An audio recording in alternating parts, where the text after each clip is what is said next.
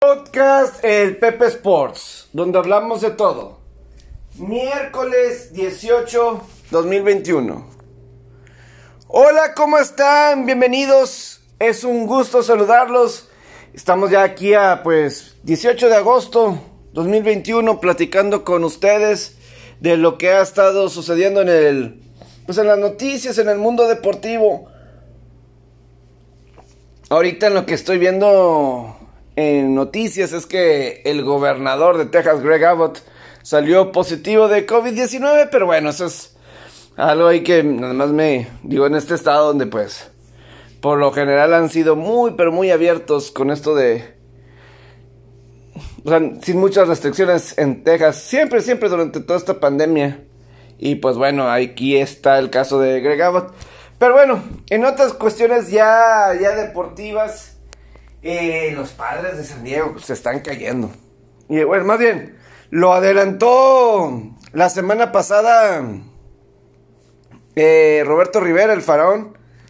Lo, lo adelantó que se estaban... Sí, ayer volvieron a perder contra los Rockies de Colorado. Segundo juego seguido que pierden contra Colorado. Y es que sí es... Yo creo que ya es preocupante. Ya tienen marca de 14 victorias, 16 derrotas desde el juego de estrellas. Y quién sabe qué es lo que les esté pasando, digo. Y con todo eso de que Fernando Tatís volvió a conectar un cuadrangular anoche, eh, de cualquier manera no fue suficiente. Y, y pues las cosas están complicando. Es más, ayer tuvieron suerte los padres. Porque los Rojos de Cincinnati perdieron contra los Cachorros de Chicago. Eh, Cachorros de Chicago tenían 12 derrotas de forma consecutiva. Y jugando de visitante, le ganaron a, a los Rojos.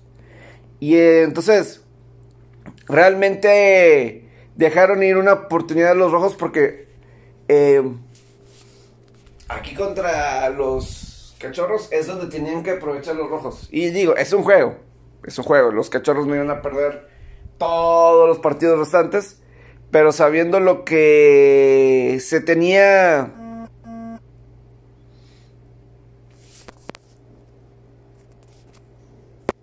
Y, y, sabemos de lo que ha estado sucediendo, ¿no? Con, con los rojos de Cincinnati y los padres. Porque la diferencia, la diferencia ahorita en la tabla de posiciones. Estoy viendo aquí la tabla de posiciones. Nada más para que se den una idea. Ahorita eh, los rojos tienen marca de 65 victorias, 56 derrotas. Padres tiene 67 victorias, 55 derrotas. Si no hubieran perdido ayer los rojos, ya hubieran tenido la misma cantidad de derrotas. Ya hubieran tenido la misma cantidad de, derrotas. Entonces, nada más para que se den cuenta de, de lo difícil que está ahorita la situación para los padres. El cómo se les ha complicado. Y luego todavía Y juegan muy temprano hoy, ¿eh? Los cachorros y los rojos. Definitivamente voy a estar viendo ese partido. Y los padres y Rockies juegan a las 2. Claramente voy a estar viendo ese partido porque... Sí, ahorita la diferencia es de... Solamente de juego y medio. Repito, si ayer Rojos hubiera aprovechado... Pues esta serie contra los mismos... Eh, cachorros ya tendrían el mismo número de derrotas. Pero bueno, esto es en las grandes ligas. Ay, también, pues los Yankees. Ayer los Yankees ganaron sus dos juegos de. contra Boston. Este, ayer. Y ya están por encima de los Yankees. de Boston. Yankees le ganó a Boston los dos partidos de ayer. Y ya están. Eh, encima de, Boston oficialmente en la división este de la americana y eso quiere decir que ahorita estarían en postemporada. Eso quiere decir que ahorita estarían en postemporada los Yankees. si se acabara, estarían en el juego de comodín. Y es más, están por encima de, de Boston. Están por, por encima de, de, Boston. Y ya están empatados con los Atléticos. Que son los dos equipos que todo el tiempo estaban como que en esa disputa por uno de los comodines. Y ya ya están empatados. En cuestión de porcentaje ya está encima de ellos. O empatado con los dos. Y simplemente lo que ha estado haciendo Yankees, el, el Boston se ha caído. Se ha caído. Y los Yankees sí que andan en un momento diferente.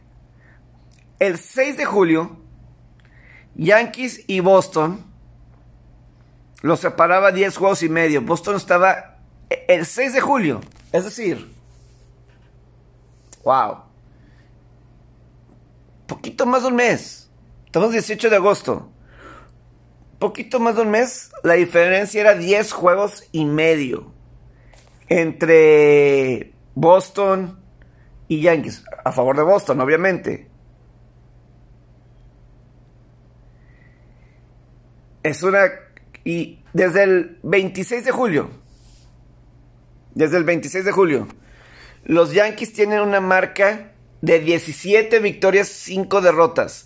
La mejor marca de, las grandes ligas. Mientras que Boston marca de 8 victorias y 14 derrotas. Algo que me llama la atención de Boston es que ya regresó Chris Sale. Y eso, no sé si eso le pueda ayudar a revertir un poquito esto. Pero los Yankees, vaya que sí les ha costado.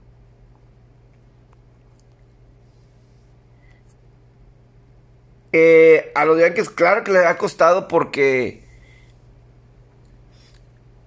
O sea, y, y, las derrotas que han tenido han sido un poquito dolorosas, así de. que dejan ir ventajas en la novena entrada.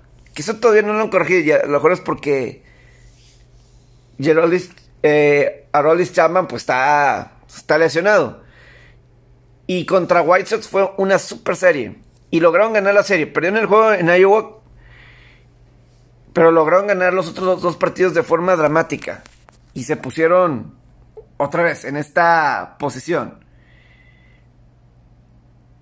Y simplemente, están en una muy buena situación y esto que los Yankees han tenido que lidiar con COVID durante este desde el juego de estrellas jugadores como Aaron Judge como Gary Cole recién llegado Anthony Rizzo han tenido que lidiar con COVID han sido como 6 o 7 y de cualquier manera se agarraron en esta racha que pues ahorita ya los tiene. Ahorita si terminara la temporada, Yankees estaría en el comodín. Estaría jugando en el comodín. Entonces, para los Yankees que parecía que en un momento dado iban a estar atrás de equipos como Toronto, Seattle, Angelinos, está encima ya de todos y ya en esos momentos estarían en el juego de comodín. Entonces, bastante bien para los Yankees, para el manager Aaron Moon, que se le acaba el contrato después de esta temporada. Y según que como en 100 años, ningún manager que ha aguantado más de 4 o 5 años con el equipo sin haber ganado una vez la Serie Mundial. Entonces ahí nada más está esa información. También en la NBA ya dieron a conocer algunos partidos importantes en el calendario de la próxima temporada. En la, en la NBA. Para empezar, empieza la campaña el 19 de octubre. Empieza la temporada de la NBA. Con dos partidos Doble cartelera en TNT que incluye que, que incluye el, los Milwaukee Bucks alzando el banderín de campeón contra los Brooklyn Nets. Los Milwaukee Bucks de será un duelo entre Giannis Antetokounmpo, Kevin Durant y ahí para festejar el campeonato de los Milwaukee Bucks. Y luego los Lakers de Los Ángeles recibirán a los Golden State Warriors en lo que fue revivir ese partido del play-in de la conferencia del oeste entre los Lakers y los Warriors de, Golden State, ¿no? Entonces, es una buena cartelera y luego en, en Navidad también vienen a conocer que Brooklyn y Lakers se van a enfrentar en Navidad, al igual que Atlanta y Knicks. Son los algunos de los partidos que, se han dado a conocer. Es más, aquí lista de calendario completo de los partidos que se han dado a conocer a nivel nacional. Martes 19 de octubre, Brooklyn Nets contra Milwaukee Bucks, Golden State Warriors contra los Lakers de Los Ángeles. Luego el 20 de octubre, Boston contra Knicks y los Denver Nuggets contra los Phoenix Suns. 21 de octubre, los Mavericks de Dallas contra los Atlanta Hawks. Gran, gran duelo este. Luka Doncic contra Trey Young. Y los Clippers de Los Ángeles visitando a los Warriors de Golden State. Los Clippers de seguro sin Kawhi Leonard. Y el 22 de octubre, viernes 22, Brooklyn en contra de Filadelfia. La serie postemporada que no pudimos ver, no se pudieron enfrentar. Y los Suns de Phoenix regresan para enfrentar a los Lakers de Los Ángeles. Y, estos son los cinco juegos de Navidad. Empieza con Atlanta contra Knicks, Boston Celtics contra Milwaukee Bucks, Golden State contra los Phoenix Suns, los Brooklyn Nets, Brooklyn Nets contra los Lakers de Los Ángeles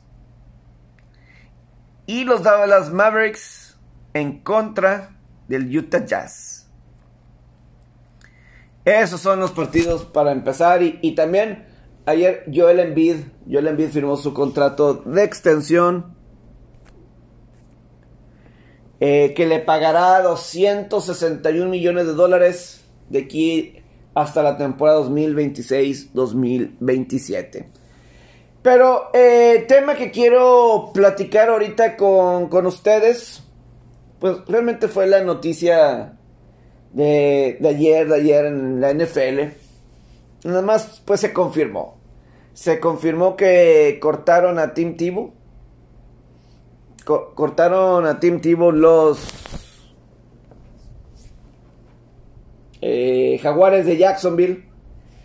Y pues digo, era un hecho, era un hecho lo que iba a suceder y pues mira, primero las declaraciones de Urban Mayer, que tenía, era algo que tenía que suceder en el caso de Urban Mayer, que lo tenía que cortar. Por más que era su amigo, me imagino, como su hijo, pero es lo que tenía que suceder. Esto fue lo que dijo Urban Mayer al responder preguntas sobre dejar en libertad a Tim Tebow. Dice, es difícil. Sabíamos que era una batalla difícil para Tim. Jugadores lo amaban, el vestidor lo amaba, pero era lo correcto. Le preguntan que este, si este es el final del camino, le preguntan a Mayer para Tivo en la NFL, en el fútbol americano profesional. Yo me imagino que sí. No practicamos así a tan a profundidad, pero obviamente él es su propio hombre, es un es un, es un guerrero elite, competidor elite, pero también ya tiene 34 años de edad. Le preguntan, ¿cómo crees que recibió la noticia? Dice, genial, platicamos anoche, platicamos otra vez esta mañana, como lo hicimos con el resto de los jugadores. Y es que sí es algo muy difícil por lo que pasó eh, Urban Mayer, me imagino, o sea, Yo estoy seguro. Te lo van a decir los coaches, que no quieren cortar a nadie. Ellos no quisieran cortar a nadie. Pero a mí lo que no me gusta lo de Team Tivo, yo puedo respetar el, o sea, lo que digan, no, no escuches lo que piensa el resto, no escuches a la gente que digas, no puedes hacer esto, no puedes hacer lo otro, a ti que no te importe.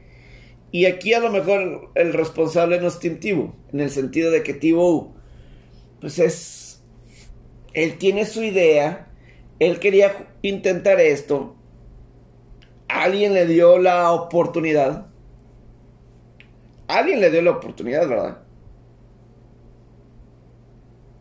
Alguien se la dio. Y pues él lo aceptó, lo intentó, ¿verdad?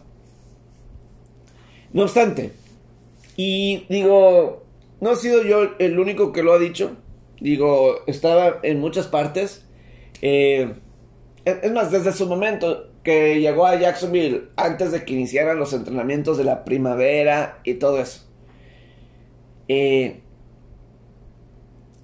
Lo, lo, negativo es que Tim Tebow le quita una posibilidad a alguien, a alguien con mejores capacidades, mejores habilidades para jugar a la cerrada o estar en la NFL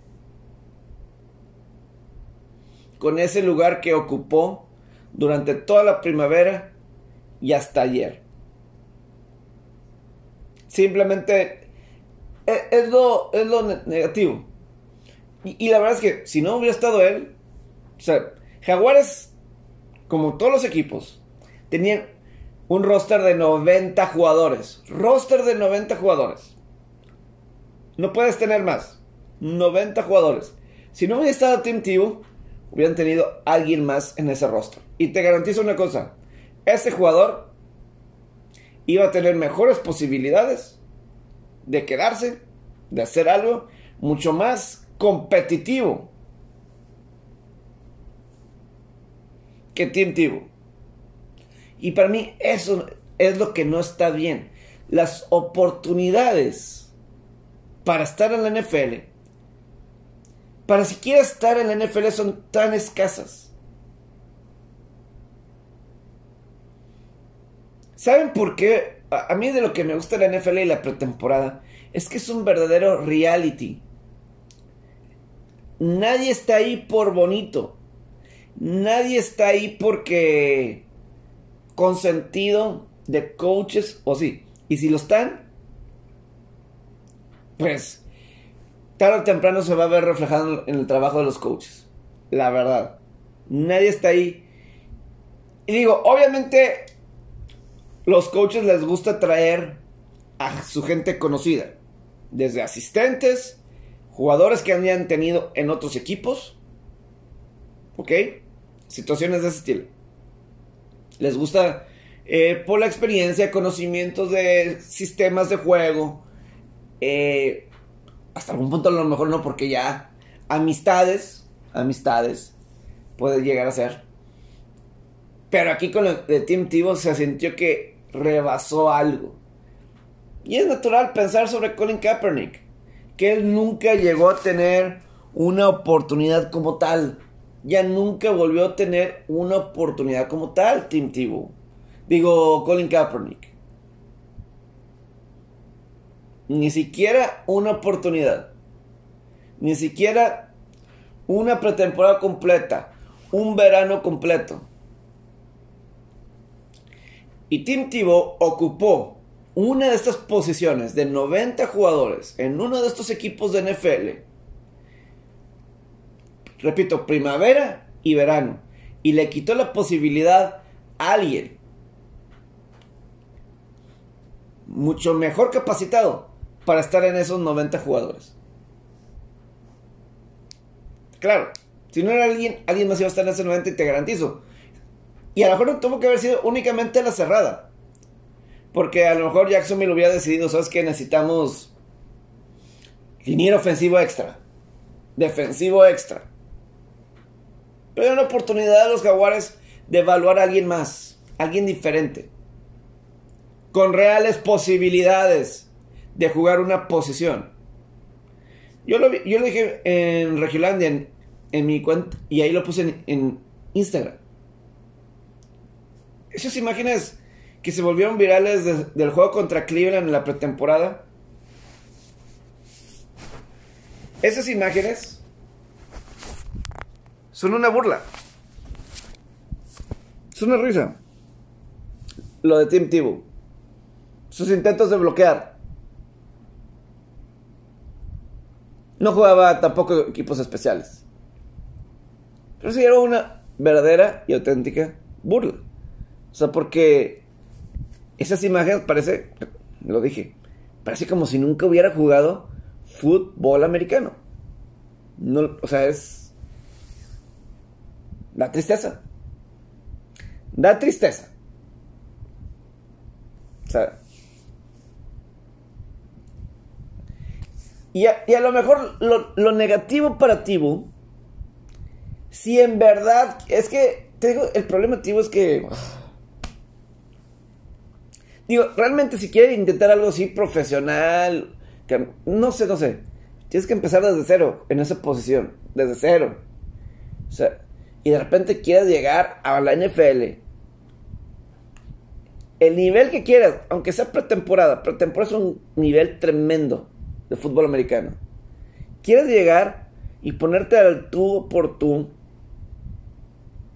en, tu posición nueva que nunca has jugado en tu vida? Es como si... Y ahora, obviamente él ha tenido oportunidades como la que tuvo con los Mets en el béisbol por ser team y que alguien muy popular y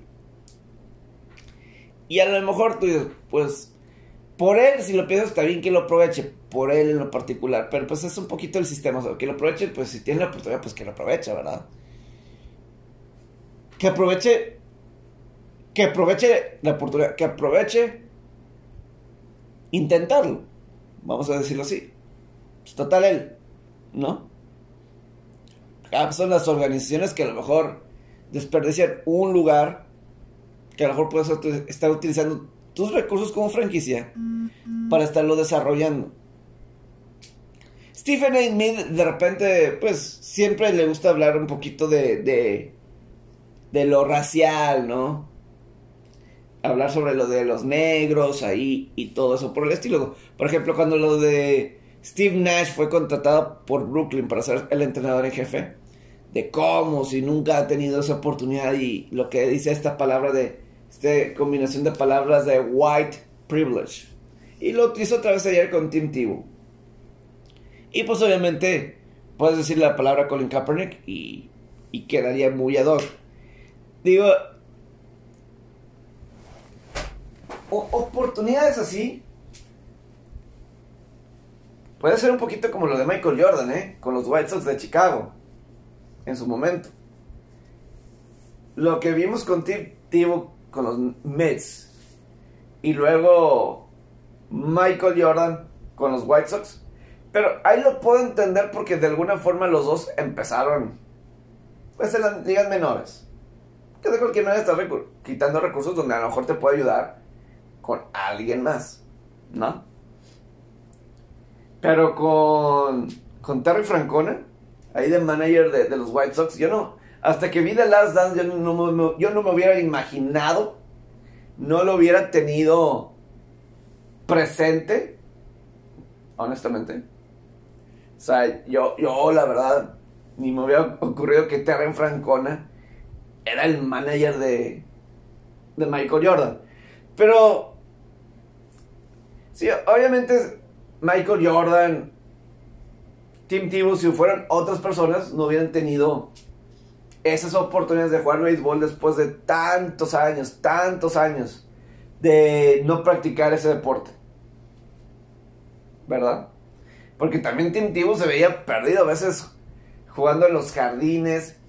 Y después ya de varios años, Tim Tebow parecía que no progresaba. A lo mejor sí bateaba algo. Pero sí en los jardines a veces se veía, se veía perdido.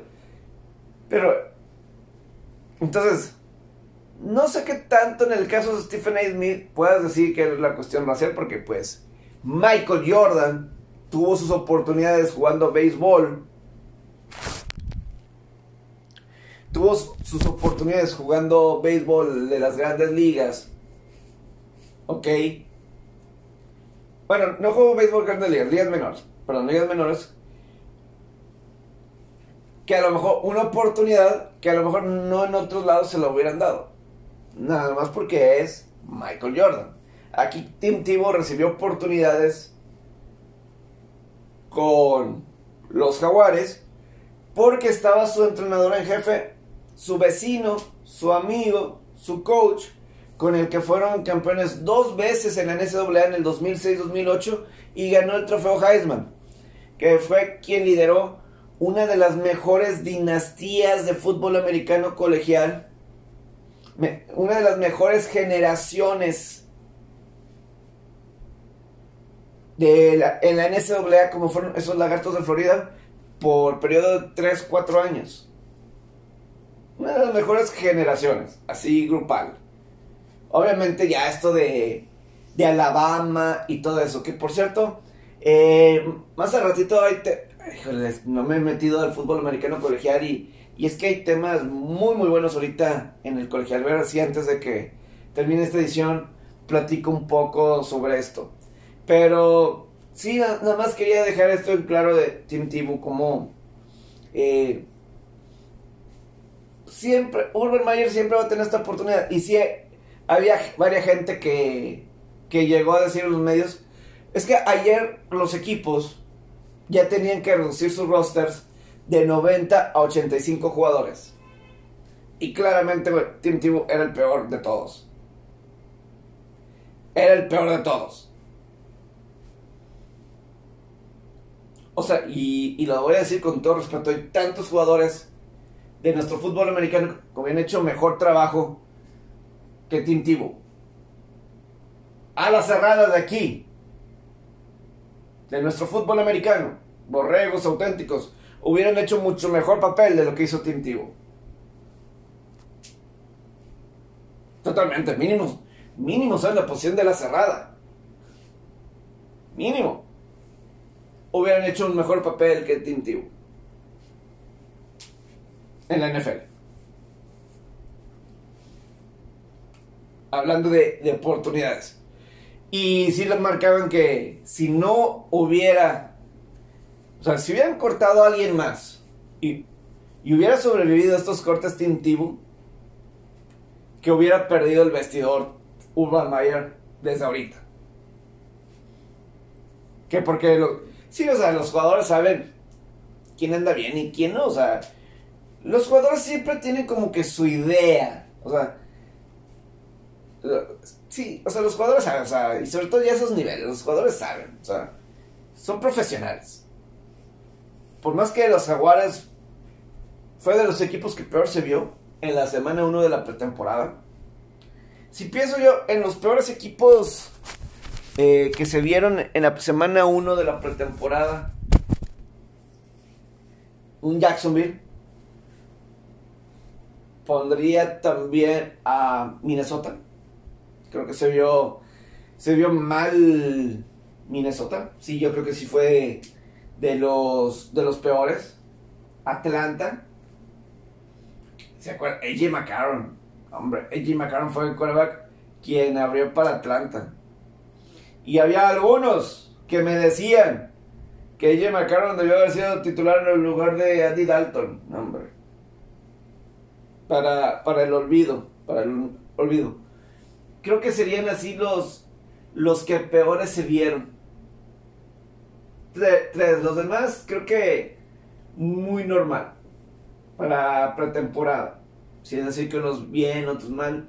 Creo que muy normal la verdad, creo yo que muy, muy normal. No le veo así mucha eh, diferencia. De los que mejores equipos que mejores se vieron esta primera semana, eh, por consiguiente, Denver.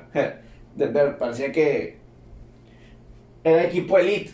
Claro que Denver estaba jugando con titulares, buscando checar quién era su quarterback para esta temporada contra Minnesota que estaba con los suplentes, pero de cualquier manera se vieron muy superiores a Denver, eh, a Minnesota.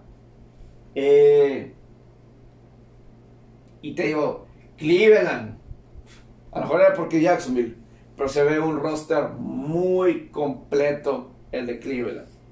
Muy completo se ve el roster de los Browns. Eh, sí es de tener cuidado. O sea, es un equipo que no me gustó tampoco. Los Santos de Nueva Orleans. A la ofensiva. Los Santos. Pérdidas de balón como 4 o 5 en el juego. Eh, creo que van a batallar.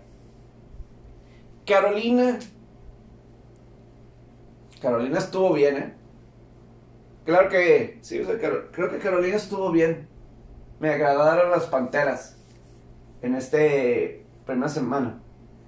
Terrence Marshall, Chuba Hubbard, dos novatos, receptor de LSU, y Chuba Hubbard de Oklahoma State. Los que me escuchan todos los días, los que me escuchan todos los días, recuerden esto. Terrence Marshall va a ser bueno. Va a ser bueno.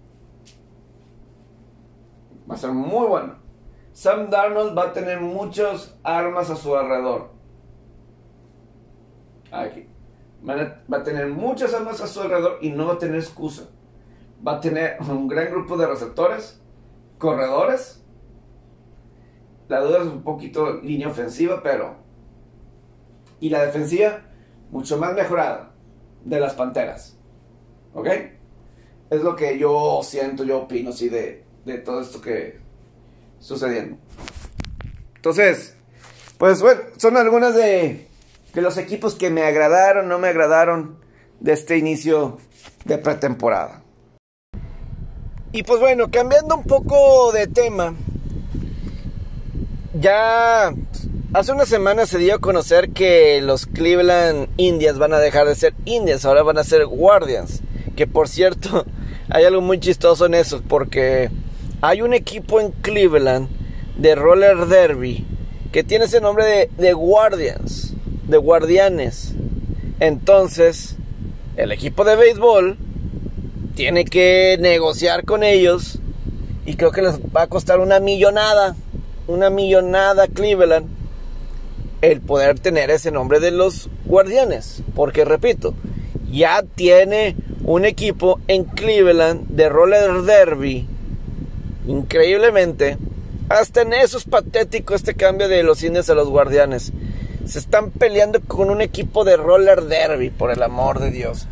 Pero eh, a lo que iba es que los Washington Redskins o the Washington Football Team eh, están cada vez más cerca. O sea, no van a tener para siempre Washington el nombre de Washington Football Team. Eso no va a suceder.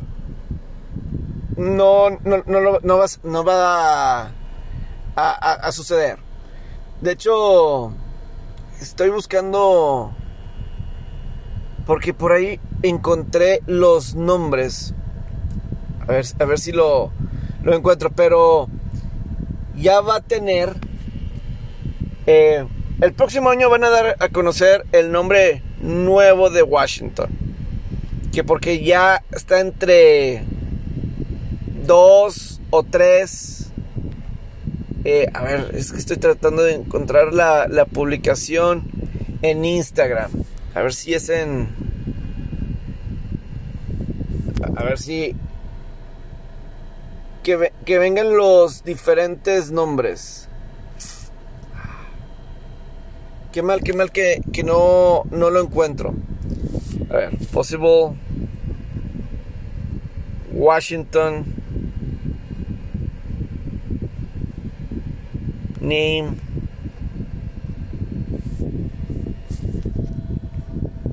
a ver, a ver.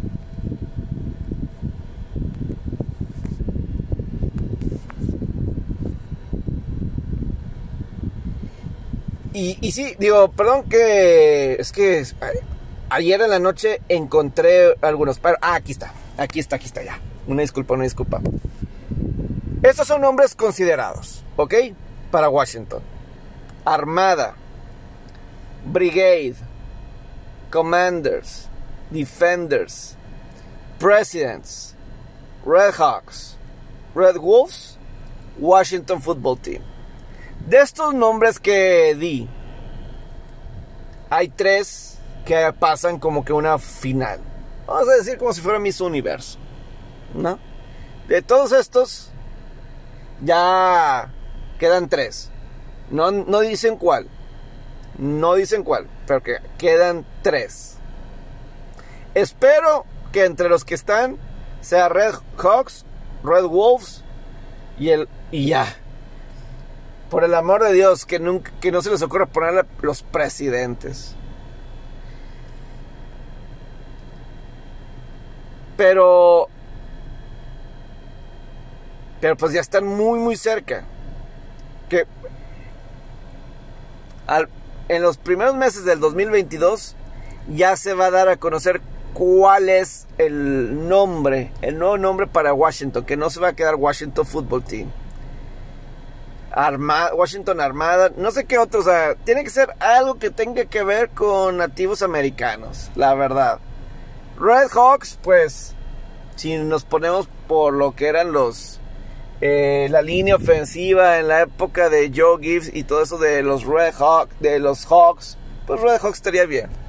Pero pues, soy sincero, por ejemplo, yo ahorita, en, ayer y hoy, estoy viendo un partido del 2007 de Washington en contra de Minnesota, que era un juego de prácticamente playoff, era un juego de semana 16, pero el panorama era que si Minnesota ganaba, calificaba playoff ya en esa semana 16, pero Washington si ganaba ese partido y la que seguía, ellos calificaban a postemporada. El punto es que pues era un domingo por la noche con Al Michaels, con con Al Michaels, con John Madden, y veo el logo de los Redskins, que le digan Redskins, el uniforme tan padre. Veo el uniforme de la semana pasada de Washington contra Nueva Inglaterra, no me gusta. Ese amarillo tan amarillo del, del, en el número que tiene Washington no me agrada lo más mínimo. Y nada más veo ese uniforme tan elegante de con Joe Gibbs, el Burgundy and Gold. Son los uniformes más clásicos del fútbol americano. De la, no me importa su categoría, su nivel. Me puedo hablar de colegial si quieren. Pero yo no veo otro nombre, o sea, otro uniforme tan padre con el piel roja y, y todo eso. Y por ejemplo, en esta publicación, esto yo lo leí en una nota de los nombres, pero ayer lo vi en una publicación de Instagram, se me va, pensé que era Bleacher Report, pensé que era uno de estos de CBS, pero vi el nombre, vi el nombre de, de Redskins, o sea, y veo la publicación y en muchos de los comentarios, pues regresen a Redskins, regresen a Redskins, pues sí, hombre. Es el perfecto nombre para Washington. Tanta tradición, hombre. Y un uniforme tan padre. Tan elegante. No es que yo le vaya a Washington, claro que no, pero pues me gusta el uniforme, está padre. Es, el burgundy and gold. Ver a un Washington de la era de. de Joe Gibbs. O sea, en los 80 hasta en esos cuatro años que regresó de retiro y los calificó dos veces a postemporada. Ver ese logo de Washington muy padre, muy padre. Y se extraña, se extraña. A lo mejor es mi nostalgia, que yo soy bien nostálgico y me gusta el pasado. A lo mejor un poquito más del pasado, pero sí es muy, muy padre eh, ver eso. Ver eso y, y pues ojalá. Sé que no van a regresar a Redskins, eso no va a suceder. Pero... Yo voy a extrañar eso sin dudarlo, sin pensarlo, yo voy a extrañar The Washington Redskins. Lo extraño. Lo bueno es que pues en mis videos siempre estará. siempre, siempre estará. Entonces, pues bueno, son situaciones que uno no quisiera, pero las cosas, como se dicen, las cosas están cambiando. Entonces, pues bueno, sí, cosas que han que han estado aquí sucediendo así alrededor de, de los deportes. Entonces, ah, también lo de llamada Jamal Adams se convierte en el safety mejor pagado de toda la NFL. Y, y pues ya, 70 eh, millones de dólares eh, se convierte en, eh, en el mejor safety pagado de toda, de toda la NFL. Y pues bueno, aquí Brett Favre con, órale, este tema, esto que estoy viendo de Brett Favre es un tema yo creo que para mañana. Vamos a ver si, si mañana, pero bueno.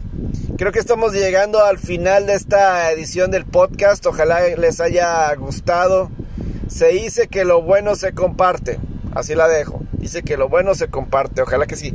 Ayer tuve, por cierto, mi primer fantasy draft con los Taberna Sports. Y, y me, este es mi equipo.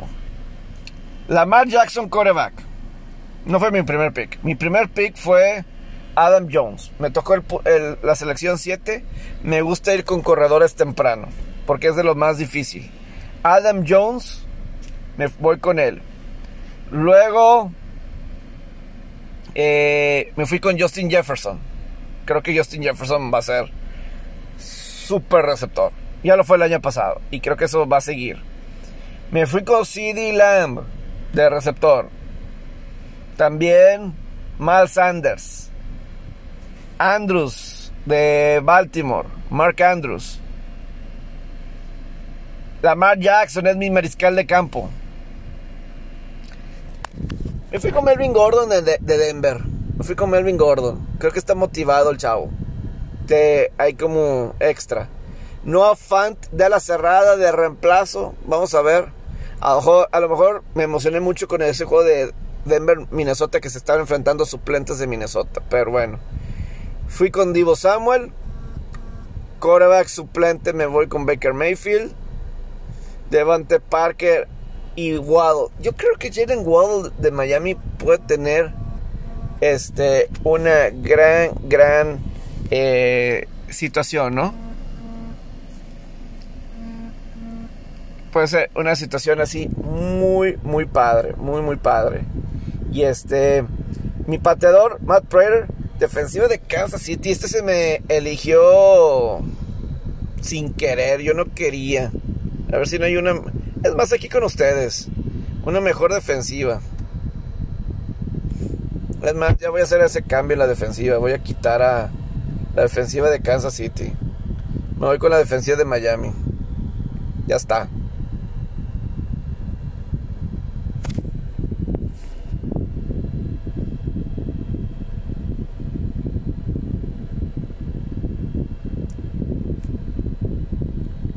ya, ya puso así, sí, ya, ya, ya hice el cambio.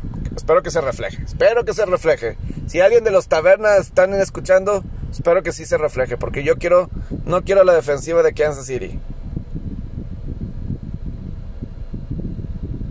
Quiero a mi defensiva de Miami. La prefiero que la de... Hasta capaz que es mejor que la de San Diego. Cargadores.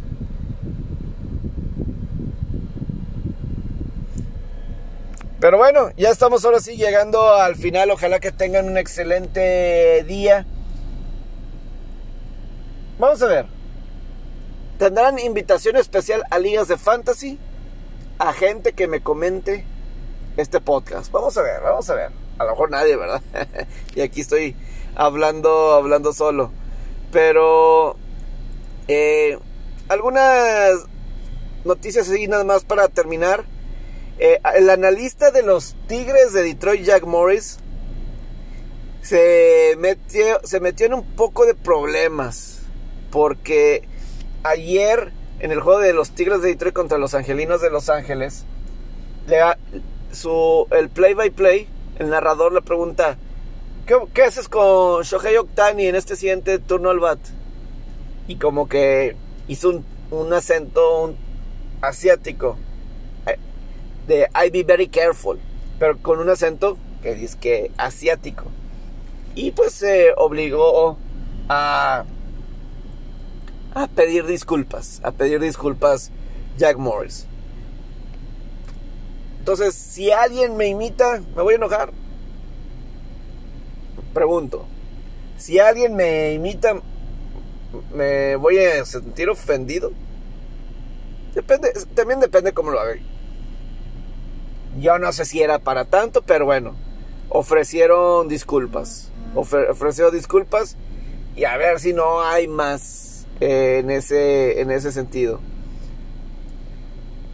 Dominic Thiem no va a defender el abierto de Estados Unidos y pues se va a perder el resto del año Dominic Thiem por una lesión en la muñeca derecha, ¿no? Entonces, no va a entrenar hoy Justin Fields, no va a entrenar Justin Fields.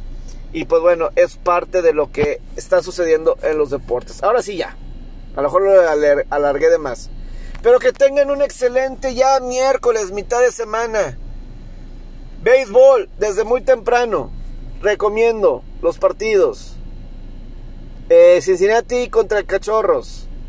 Eh, me voy con eh, también Padres contra Rockies, también es buen partido. Mets contra Gigantes, temprano.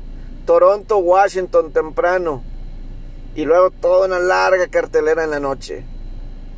Una la Philadelphia, Arizona, Oakland, Chicago. Chicago ha ganado los dos partidos contra los Atléticos. Buena cartelera hoy de, de béisbol. Así es que que tengan un excelente miércoles.